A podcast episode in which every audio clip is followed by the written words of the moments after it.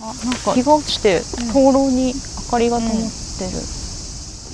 そうだね。夜ライトアップされるところもあるからね公園。今夜7時か。でもまだ明るいね。明るい。天気がいい日は明るい。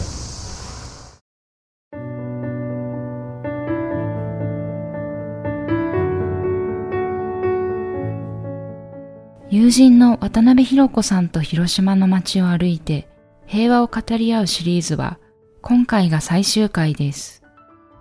日が落ちてきた頃、私たちは韓国人原爆犠牲者慰霊碑に向かいました。この日は1970年、広島平和記念公園の外側に建てられました。公園内への移設を求める声が高まり、99年にここへ移ってきました。日本の統治下にあった朝鮮半島からは戦前多くの人が日本に渡り被爆しました。原爆による犠牲者は数万人規模に上ると見られています。ひろこさんの働く広島 YMCA は被爆者の証言を聞くイベントを7月に開催。当日に向けてひろこさんは若者たちと一緒にインタビューする準備を進めていました。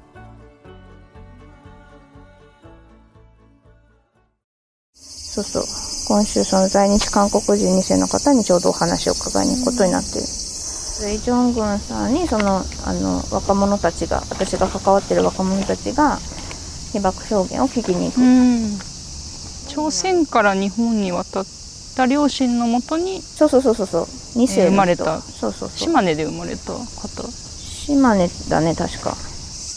どんなお話してくださるかだねその時に。そうだね。私一回聞いたけど、やっぱ差別の話もしてくださるし韓国人の被爆者の方被爆者自体がそもそも当時差別を受けてたんだけどだから女性とかはそのケロイドを隠して夏でもロングスリーブを着てたとか仕事に就けなかったりとか結婚断られてっていう話も被爆者からいろんな話聞いたけど、その被爆者としての差別とあと韓国人としての差別と二重の差別を受けてきたから第二次韓国人2世の方の被爆体験を聞いた時に印象的だったのはやっぱその韓国の家族に初めて会った時に日本に原爆が落ちてよかったねじゃないけどそういうようなことを言われたって言ってたと思う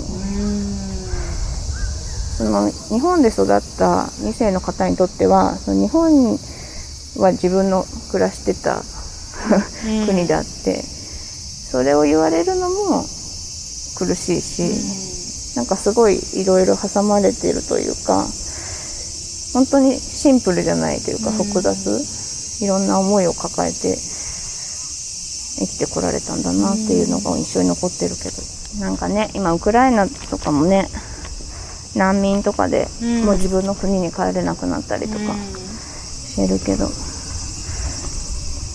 なんか昔は日本も韓国なんていうのかね占占領？してたから韓国の人韓国に住めなくなって日本で生活しなきゃいけなかったって辛いよね。この慰霊碑からすぐそばに原爆供養塔があります。内部には納骨堂があり、引き取り手のない約7万人分の遺骨が収められています。2015年に私は平和記念公園近くの喫茶店で働いていたメンデ雅子さんにお話を伺いました。数年前にお亡くなりになりましたが、ご家族によるとずっとこの供養塔には近づけないままだったそうです。なんとなく歩いてきたけど。そう。で この韓国人の日からもうすぐ近くが原爆供養塔。丘丘みたいになってて。そうなんかここ今日ぜぜひ来たいなと思ってて、そうそうさっき話してたメンディさんが19歳の時に被爆してで当時その広島市で空襲が、えっと、延焼するのを防ぐために家を解体する建物疎開っていうのをやっていて、で8月6日の朝にメンデさんも建物疎開の片付けでいたんだけど 800m のところにか。そこで被爆して同じ作業をしていたかあの男性が隣であの瓦礫の下が下敷きにまずメンデさんはなって頭の上に崩れた屋根が乗ったりしてで隣にいた男性がその「南無阿弥陀仏」っていう言葉をこうつぶやいた声が今もだから70年かちょうどその時取材して残耳に残ってるって言ってで。川のところにもやっぱり上流から無数の遺体が流れてきたりとか、まあ、救護白井のテントのとこに逃れたんだけど隣でお母さんに抱かれた幼い女あ男の子が「お母ちゃん目が見えんよ」と泣き叫んでいたりとか、まあ、そういう状況を本当に見ながら逃れてなんとか寝たきりでその4ヶ月間過ごしてで12月頃にやっと立てるようになっていつの間にか戦争が終わってたってことをおっしゃってたんだけどだからそういう本当にいろんな人の悲惨な状況を見てるからあのお店そのコーヒーのお店からこの平和公園って500メートルなんだけどその供養塔の下にあの日見たたくさんのあの骨が埋まってると思うと足がすくんでこの公園に近づけないっていうことをおっしゃっていて、私とかはね何気なく今日も公園をずっと歩いてるんだけど、この公園にもこう近づけない方がいるんだっていうのはその時結構衝撃で。あー。そうだね。なんかさっきもあの国立の追悼記念館うんうん。行った時にあの地層をうん。見に行ったけど、結局あのこの公園自体が瓦礫を取り除いて作ったわけじゃなくて、うん。その瓦礫の上に土を盛って公園を作ってるから、まあ、この下にはまだその時亡くなった方のお骨とかもあるかもしれないよねっていうのもあるし花見がここですごい花綺麗なんだけど、うん4月桜がね。桜すごい綺麗なんだけどここで花見ができないっていう人もいるしで供養塔は引き取り手のないお骨のお墓だから、誰の骨かわからうない、ん。氏名不詳うん。っていうのとあとはおそらく一家全滅で引き取り手がないっていうのもあるだろうしあとはもしかしたらさっきあの韓国人の方うん。は総司会名で日本名でしか生きられなかったっていうので日本名で記載されてたら韓国人の家族は気づけないっていうのもあるんじゃないかなっていうので、まあ、あの名簿とか見ると同じ名字がこの全国の多分市役所とかに貼ってあるんだけど、原爆供養塔納骨名簿っていうのがあって遺族を探しています広島市っていうのに。この名前が分かってる人のお骨の分は名前が全部書いてあってねそう家族の方は引き取ってくださいっていうのなんだけど名字同じ名字がすごい並んでる。うん。原さんとかね例えば今ここに並んでるよねそう。もしかしたらもう同じ全員同じ家族うん。で引き取りが手がいないのかもしれないし、まあいろいろ理由は考えられるけど、まあ、親戚遠い親戚でもなんかあの見つけ出してくれて引き取り手がいて供養されたらいいなっていうので、毎年毎年更新をして、これが今年6月現在うんうん、引き取り手がいるとやっぱ名簿は変わっていくから、814の遺骨の氏名が載せてあって氏名があ氏名は分かったけどいまだに遺族の引き取り手が分かっていないっていうことだよね。う。ん見つからなかった人たちって自分のお墓にお骨を入れられないからここに手を合わせるしかない人たちもいるしあとはすごい必死に逃げてる時にたくさんの「助けて」っていう声を聞いたけどうんお水をくださいとかそれをしてあげられずに助けてあげられずに逃げた人たちがあの時の助けてあげられなかった人がここにいるかもしれないって言って手を合わせたりもあるだろうし、そういう場所ですねここは。一番有名な埴輪型のところからはまた離れた場所にあるんだけど、うんうんうん。こっちはお墓というそうだよそうだよね。お骨が入ってるっていうとお墓って言えるのかな、ん。ある意味。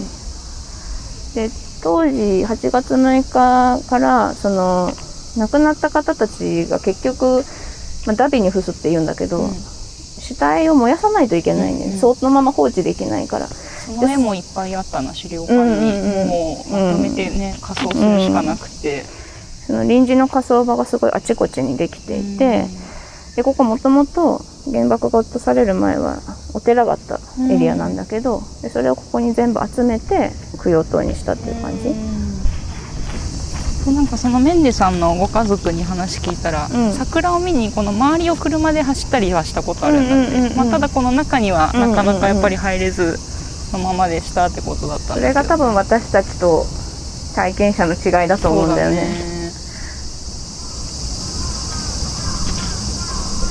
これでも手を合わせておきそうますか。だね。そうしたいな。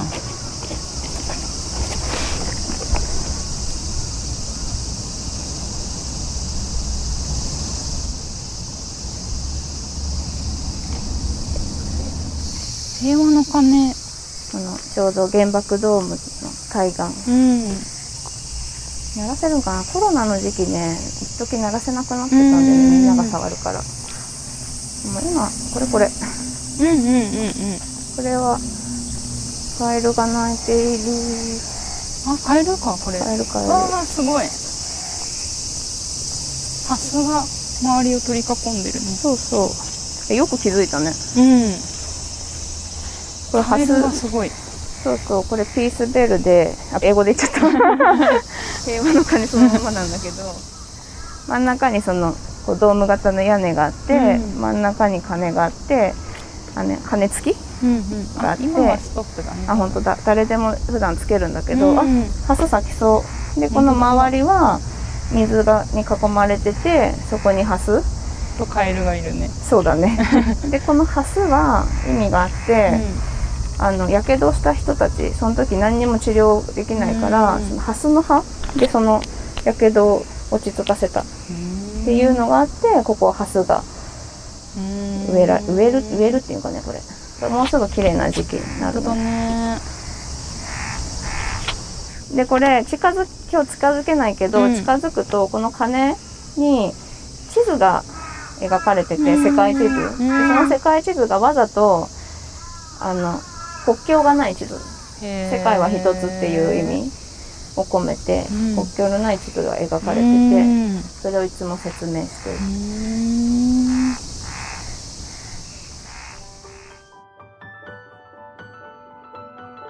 さて、平和の鐘を通って最後に私たちが到着したのは原爆ドームを対岸に臨む場所です。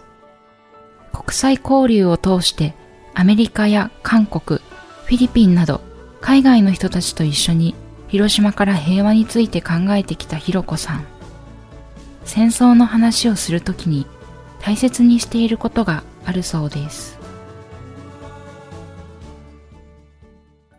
で広島に来て原爆ドームと写真を撮る時のおすすめはこの広島あ広島じゃない。原爆ドームの体感がおすすめです。なんかだいたいライトアップされて綺麗になってきたでもちょうどコロナの間に改修工事か補強工事か。これは1915年にできたって。そうそうそう。1915年に広島県産業奨励館としてできた、なんかこう名前がね何回も変わるんだよねこれ。産業陳列さっきのバームクーヘンのところに。確かになんか違ったね書き方が。そうそう。何回か変わるんですよこれうん名前がなんかひろこさんそのアメリカの小学校だっけのにもオンラインでこのコロナ禍でガイドしたりしてたけど、なんか英語とかで伝える時ってなんか大切にしてるメッセージとかってあったりする？うんと私はメンバーにも言ったのはメンバーって同じあそのガイドをやってる？そうそう。あちょっと会社の研修に行った時に、えー、とアジアのいろんな国から来てて、うんうん。スタッフが。で各国のあのブースうん。みたいのを設けててで例えばなんか、まあ、ミャミャンマーとか、うん。フィリピンもタイうん。とかいろんな国からも来てるんだけど大体みんなそのグッズオリジナルグッズとかを作ってそれを売って、うん。民芸品だったりもするんだけどそれをこう募金にするっていうブースを作ってたんだけど、テーマがちょっと平和。うん。いろんなテーマが入ってたんだけどその中の一つに平和があって、その時ちょうど日本と韓国うん。うんが関係があんまり 良くない時で、何年前かなそれ。えっと、コロナの前だから3年前、うんうん。もう4年経ったかもしれない。でその時にその韓国のブース、ん。展示ブースのところに平和の少少女像うんうんを韓国はそのブースに展示していて、うん。平和の少女像ってあの私たち多分勝手に慰安婦像って呼んでるやつなんだけど、それがずらーって並べてあってミニチュアが、うん。結構衝撃だったのね。であんまりいい気持ちしないかったんだよね私その時。でその韓国のチームとしてはそれをインスタレーションとして展示してて、平和のメッセージを書いてこの一つ一つのその少女像に立ててもらうっていうのをやってたの、うん。まあ、私も書いて立てたけどどうしようかなと思った。でもせっかくだからと思って書いたけど、であの時にまあちょっとフィリピンと同じなんだけどあの時に私また新しい視点に気づいたというかなんでこのなんか平和っていうのをテーマにした大会で韓国の人たちはこの像を出してきたのかなって日本を批判してるうんって多分私たちが勝手に報道とかから思ってるんだようね。んで多分韓国のチームとしてはあれが韓国にとって平和を象徴する一つの像うんであって私たちが原爆ドームを展示するのと多分同じだとう思う。んで私がそれを見せられてあんまりいい気分がしなかったっていうのはアメリカに原爆ドームを見せるのも同じだと思う。うん。だからその配慮それを分かってやるのと分からずに一方的に見せるのは絶対違うから、うん。そこの配慮は絶対にしたいっていう話をしてだから私がそれを言ったのがきっかけでかな。オープニング担当みたいなうん。のをいつもやってて、まあ、わ私たちはなんかいろんな歴史があって、まあ、アメリカとやる時だったら今もこうオープニングが常に改良中なんだけど、うん。その時やった時は、まあ、パールハーバーその時ハワイとアメリカと日本がつながってたから、あのそのイベントの時、まあ、真珠湾攻撃から始まって原子爆弾投下に終わった戦争の中で戦争の歴史はそれだけじゃないしうん。その戦争の中でのイベントは本当にたくさんあるし、うん。その戦争は世界中を巻き込んだしもしかしたらなんかあなたたちの中にはその日本人に傷つけられた人たちもいるかもしれないって言って、まあ、私は謝ることにしてる最初に。にいや謝るか謝らないか問題って結構あるんだけど、うん。なんか私はまずまあフィリピンで日本が何したかを自分で調べて知った時とか、あと被爆者の方がパールハーバーというかハワイホノルルに行って被爆体験をした時に、うん冒頭で謝罪をしたっていうのを聞いたことがあって、うんそれを聞いた時に私は謝っておきたいなって思って。まあこれは賛否両論あるから私は私の立場では一言言いたいなと思って、はい謝るのも入れてでその原爆私たちは広島のことを話すけれどもその捉え方はもう人そそれぞれで捉えてほしいっていうニュアンスを必ずオープニングで言わせてもらってるかな。フ フィリピンの学校を相手にしてやった時もそう。うんそっかそれはだからアメリカ原爆を落とされたアメリカうん。相手もでもそうだし、うん。加害をしたフィリピン相手もそうだし、うん。そうだね。だからそういう意味ではそのアジアの大会に行った時にその韓国のブースでその肖像像をガーってなるうん。ってくれてなんかあれ？どういうことかなって自分が思えたことが良かったなと思って。帰ってきて何人かにこれどう思うって聞いた時にやっぱその関係が良くなかったから「えー、信じられない」とかなんかあのマイナスコメントというって言っていいのかな。なんかそのネガティブな感想が多かったんだけどでも私はそれになんで韓国はそれを出したのかなって思った時にあ原爆ドームとか私たちがこうよく平和の象徴で見せる折り鶴とかと一緒なんじゃないかなって思って、韓国にとっては平和をアピールする時にあの肖像を使う、一つのアイテムとして使う。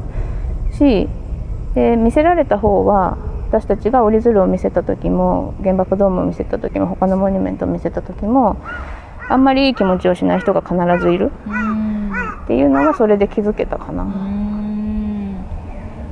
アメリカの小学生とか、うんうん、まあ小学校だけどどうなんかそういう反応って返ってきたりもする小学生はねうん質問は基本貞子さんのことに集中したね。やっぱり有名なんだね、うん、事前に読んでるのかももしかしたら一応プログラムだったから続いてる。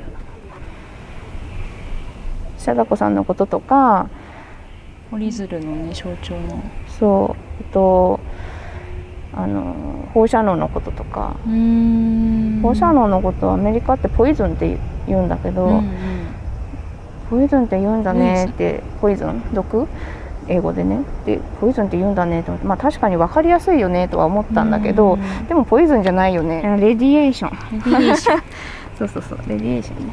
って言うんだけど、まあ、ポイズンっていう表現をしてきたからなんでかなって思ってたんよでその後にあのエレノア・コアさんが書いた「貞子」っていう本、うん、でアメリカではその児童が読む本をみんなで読んだんだよね。そのミーティング中に。したらそこには「ポイズン」って書いてあってあそれでポイズンなんじゃと思って、うんうん、確かに被爆者の方にお話を聞いてても、うん、まあ、今は放射能とか放射線っていう言い方するけど、毒を飲んだとかなんかね当時何か分かんないから正体が毒をみたいな話はね表現で聞いたりするな確かに。そのイベントはいつ頃にあったやつなの？コロナの間だからでもこの2年以内だよね。オンラインで全部？オンラインオンライン。へえホノルルでその平和教育プログラムをやってる人がいて、うんうん、でその人がアメリカの小学生向けにやってるこう何日間のプログラムの中に1日私たちを招待してくれて広島のプレゼンテーションをさせてもらったって感じ。でフィリピンもその大学のカリキュラムにその平和のプログラムがあってでいろんな方それこそまあフィリピン側もいろんな方向で学ぼうっていう視点で学ぼうっていうプログラムを組んでる学校ででそのある一日に広島のことを入れてもらったって感じ。だから逆にあのフィリピンに神風特攻隊の慰霊碑があってその説明をフィリピンの先生がわざわざその学生たちにしてくれるっていうのも聞いていやすごいなんか逆むしろありがたいというか日本がした加害の説話をした日もあったけどその特攻隊の話もしてくれてて日本人の被害その若者たちそれこそ聞いてる大学生ぐらいの年齢の子たちがそうやって神風特攻隊で亡くなったっていう話を学生たちにしてくれててフィリピン人がそれはなんか結構印象的だった。なんかこんなこともあるんだなと思って。私たちっていつもこう自分たちの被害ばっかり言うから。だから私もなんかそのうちなんか他の例えばまあフィリピンとかねパールハーバーとかもそうです。そっち側のことも自分から話せたらその人の立場にはなれないけどいいなとは思うけどかなかでも加害のことって本当に学ぶのがしんどいし、ね、なかなか私もそれやんなきゃと思いながら 今のところあんまできてないな正直。本読むだけでもいいんだけどねネットで調べるだけでも、ね、まあただ英語で読んだ方が多分いっぱい資料が出てくると思うけど英語とかね現地語で。まあでも、ね、衝撃。フィリピンはちょっと私は衝撃。落ち込む。みんなで何かやるっていう楽しみの中でなんか平和を学べたりとかの方が真面目に平和やっちゃうと私も一時もうできなくなったから それはなんかないといいなって思う。一時はどのぐらい？えーもうボランティア1年以上休んだ。もうちょっと一回離れようと思ってなんかだから自分のペースでいい。うん。すごい日が暮れちゃったね。日が暮れました。まあねあそこにもきらびやかなレストランがあって、なんかまあ復興して今、まあ、元気じゃん街、うんうん。なんかでもそれがなんか当たり前じゃないっていうのが気づけて私は良かったかな。うん。広島に来たことで。あありがとうの反対って何か知ってるって聞かれたごめん気がする。なさいかなえありがとうの反対？あそうそう。りがとう。感謝だからやっぱ謝罪ごめんなさいかな。で私も最初思ったと思うんだけど、そのはんありがとうって漢字にしたら多分分かりやすいんだけどありがとうの反対って当たり前っうん。ていうのを広島で教えてもらって。それ誰に教えてもらったの？毎月6日に語り部の会をやって、うん。8月6日はその語り部とそのライブを組み合わせてやってて、うんうん。そのライブはそのファンキストがやる。うん。私の時はボーカリストだけだったかな。いやバンドで来てたかなその年は、えー、と思って。私誕生日にファンキストの音楽が聴けて しかも語り部の会にも行けるってうん言って、それで行ってでそのバンドの人がボーカリストが MC の時にかなんかにそれを話してくれたありがとうの反対。で中澤啓治うん。さん「裸足の弦」を書いた中澤啓治さんが、から話を聞いた時にそれを教えてもらった。っへて言ってたーと思う私の記憶の中では。う。ん中澤さんから聞いたことを受け継いでメッセージとして伝えたのを私は受け取って、まあ、たまに使うよね。うん でもそういうのってあるよね。なんかこうバトンタッチっていうかさ。うーんなんかだから私広島に1年間いてその後はもう転勤転勤で、ねうんうん。離れちゃったからなかなかこうつながりがうんうん。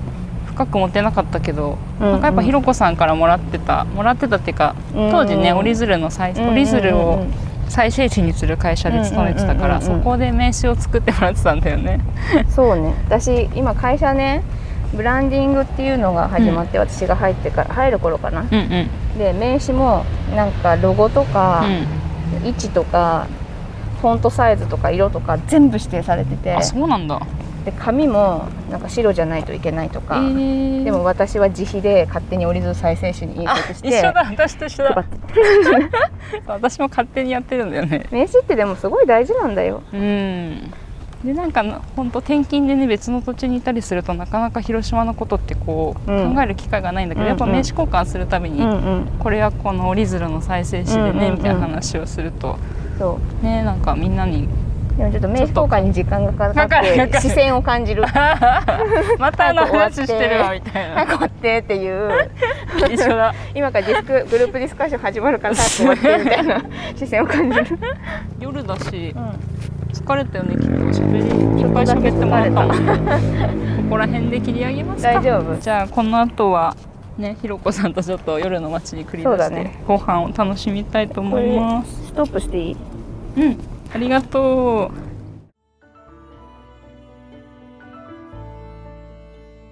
皆さん、広島の街を一緒に歩いているような空気を感じていただけましたでしょうか？もし機会があれば、直接広島へ足を運んでいただけると嬉しいです。遠方に出かけられないという方は、インターネット上で被爆者の動画を検索すると様々な証言が見つかります。ぜひお聞きになってみてください。普段友達と戦争について話す機会は少なく、今回改めて語り合うことの大切さを感じました。一人で戦争を学ぶことは簡単なことではありません。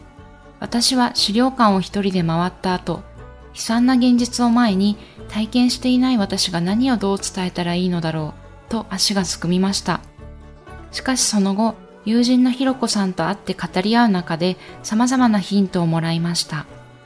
一つは今の暮らしと引きつけて考える視点です。皆さんは普段8時15分に何をしていますか？広島に原爆が投下された時間に思いを馳せることも今と戦争の記憶をつなぐ一つの回路になると感じました。もう一つ大きな宿題も見つかりました。戦争について考えるとき、私は植民地支配や加害への視点が足りなかったのではないか。そんな自分自身への疑問が湧きました。無数の視点から物を見るというひろこさんの言葉を胸に、これからも向き合い続けていきます。最後に重要なお知らせです。番組の冒頭でご紹介したイ・ジョングンさんは7月30日、93歳で息を引き取りました。お亡くなりになる前日、ひろこさんの働く広島 YMCA のイベントにビデオ出演され、戦争体験や差別について次世代へのメッセージを熱く語っていらっしゃいました。次回、番外編としてこのイベントの模様を配信予定です。皆さん、番組を最後までお聴きくださりありがとうございました。概要欄にありますお便りフォームからぜひご感想をお聞かせください。